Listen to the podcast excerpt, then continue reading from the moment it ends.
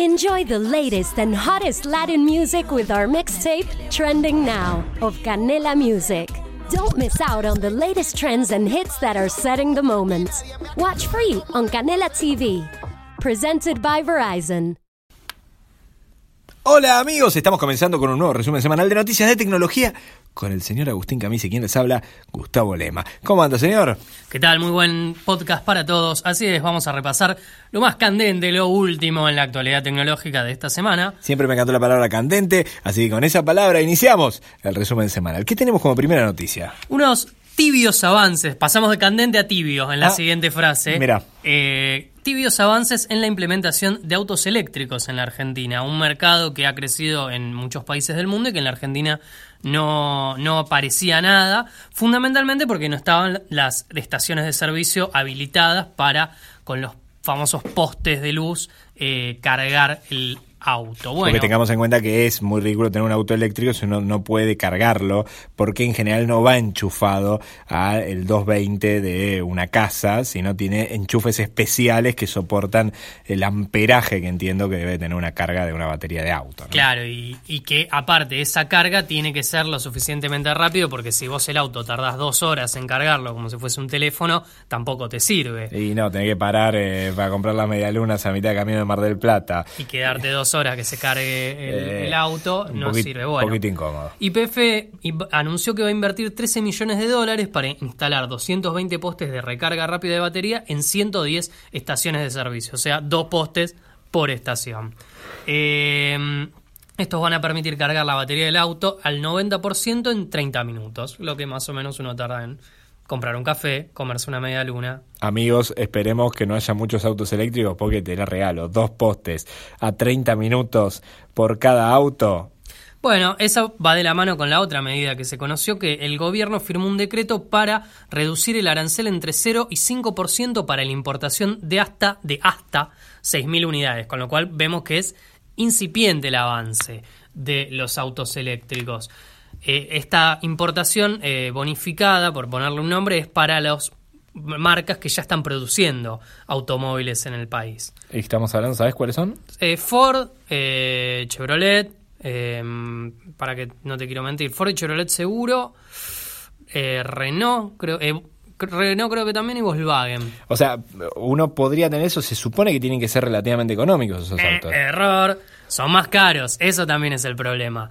Son, o sea, el ahorro está en la nafta, porque podés recorrer muchos más kilómetros con un precio por kilómetro muchísimo menor que el de la nafta. Pero el, la inversión inicial es mayor que la de un auto cero kilómetro, que ya acá en la Argentina están carísimos. Bien, tremendo entonces, pero interesante la posibilidad de pensar en autos eléctricos.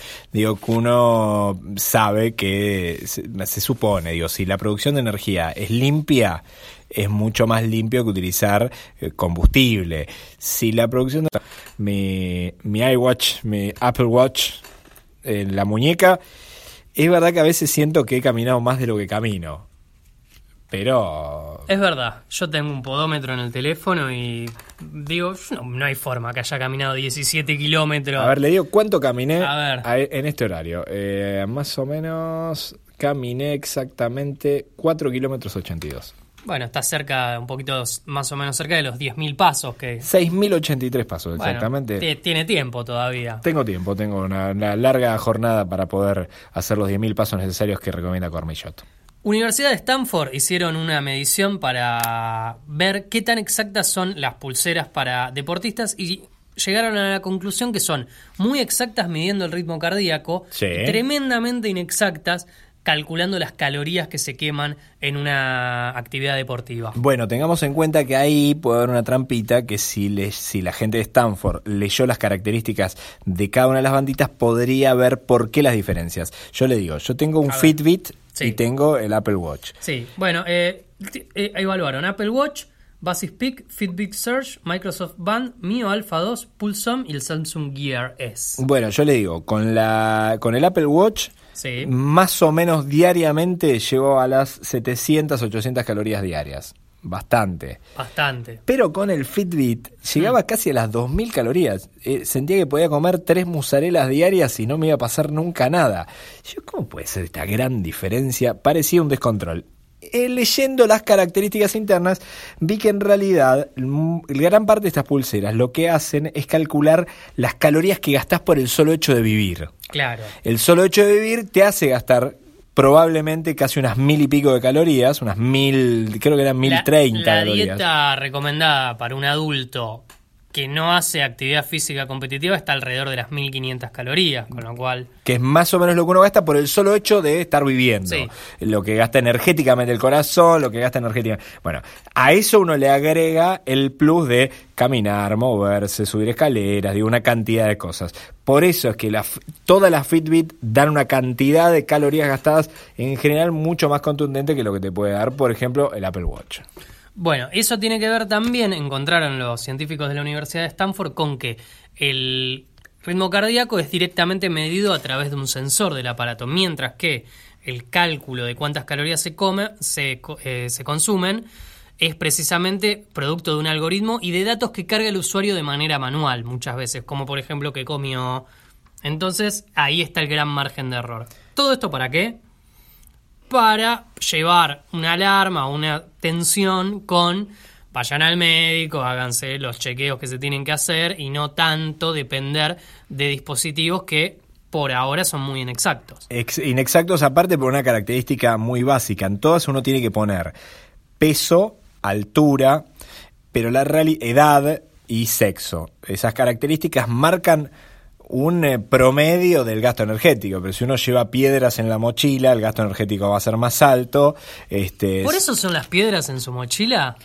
Ahora se lo tengo que contar. mucho. Sí, sí, llevo piedras. Sí, mucho llevo piedras en la mochila todos los días. Sí, sí, sí, sí. Porque no me gusta tenerlas en el camino. Eh, Está Bien.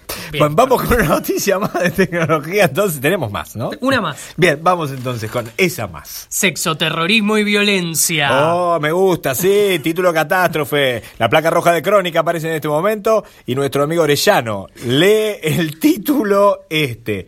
¿A qué viene esto, Camisa? ¿Qué pasó? se filtraron documentos de moderación de Facebook a través del diario The Guardian de Inglaterra, donde se recomienda, o mejor dicho, qué tienen que tener en cuenta los moderadores de Facebook a la hora de precisamente bajar un- o, permitir un contenido de la plataforma. Al respecto, dos cuestiones.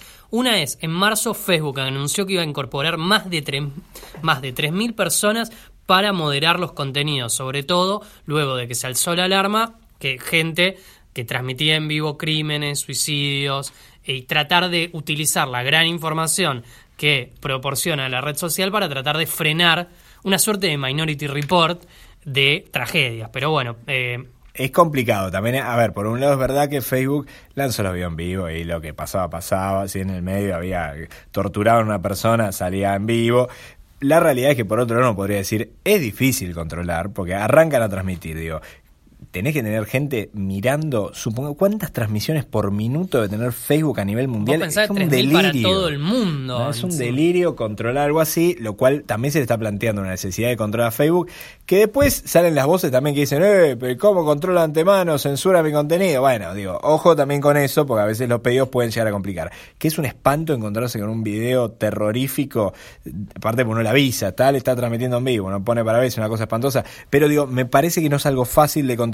Sé que no solamente hay personas, sino hay inteligencia artificial trabajando atrás de eso. Claro, pero acá eh, Facebook demostró que su software de inteligencia artificial no está ni remotamente tan avanzado como para discernir el contexto de una publicación, porque no estamos hablando solamente de videos, sino simplemente el caso que, que mencionaban en la nota era, bueno, yo eh, digo, le voy a pegar tres tiros a Donald Trump.